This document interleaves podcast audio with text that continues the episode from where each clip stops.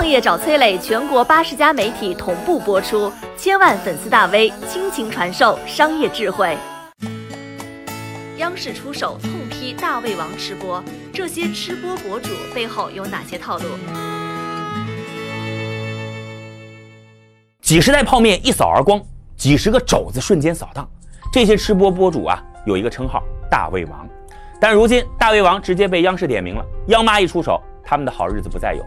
说到最初的吃播呢，原本是视频博主品美食做好菜，但是在激烈的竞争之下，路子是越走越歪。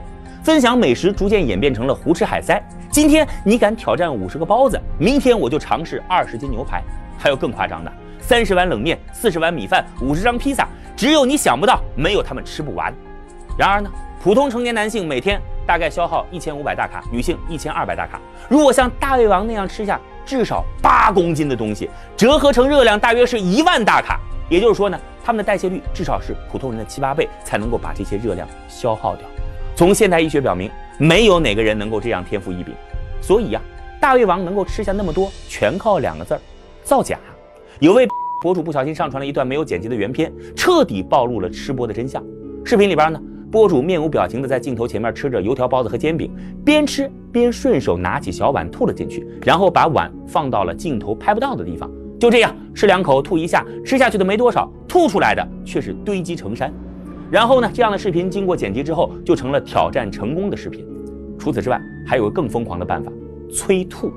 大胃王兴起之后，催吐工具开嗓管在国内的销量也是水涨船高。长期催吐，这个胃酸有着强烈的腐蚀性，还会给声带带来巨大的伤害。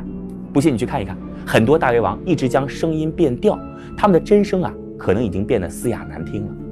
大胃王吃播有着巨大的健康隐患，甚至还带来不少惨剧。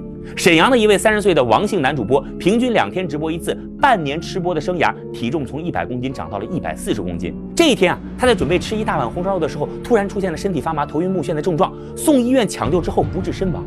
医生表示啊，他是血压血脂过高，抢救无效，脑出血病逝，损害健康，百害无益。还有人趋之若鹜，都是因为两个字儿：利益。消遣和猎奇正是天然的流量催化剂，吃的越多，整的越恶心，就能越吸引眼球，而这些关注最终都能衍生为钞票。一位网红奔驰小哥凭借吃播，一年入账五百九十二万，比普通艺人还高。最近两年红起来的大胃王阿优，累计收入在七八十万，月收入最高能够达到十万块钱。有业内人士爆料啊，百万级粉丝吃播博主直播吃五十人的量，能够获得广告报价三十万，收获的流量演变成商机。只是流量来得快，去得更快。成年人看着吃播的视频，收获的可能只是心理上的猎奇；但是当小朋友看到这些视频，也许早就忘了“谁知盘中餐，粒粒皆辛苦”。短视频平台的初衷是为了记录美好生活，在这个时代，“美好”这两个简单的字儿，也许需要我们认真思考，到底该如何定义。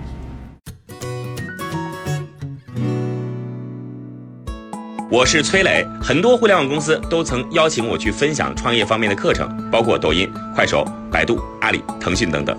我把主讲内容整理成了一套音频课程，里边包含如何创业、如何做副业、优质项目剖析等等，相信啊会对您有所帮助。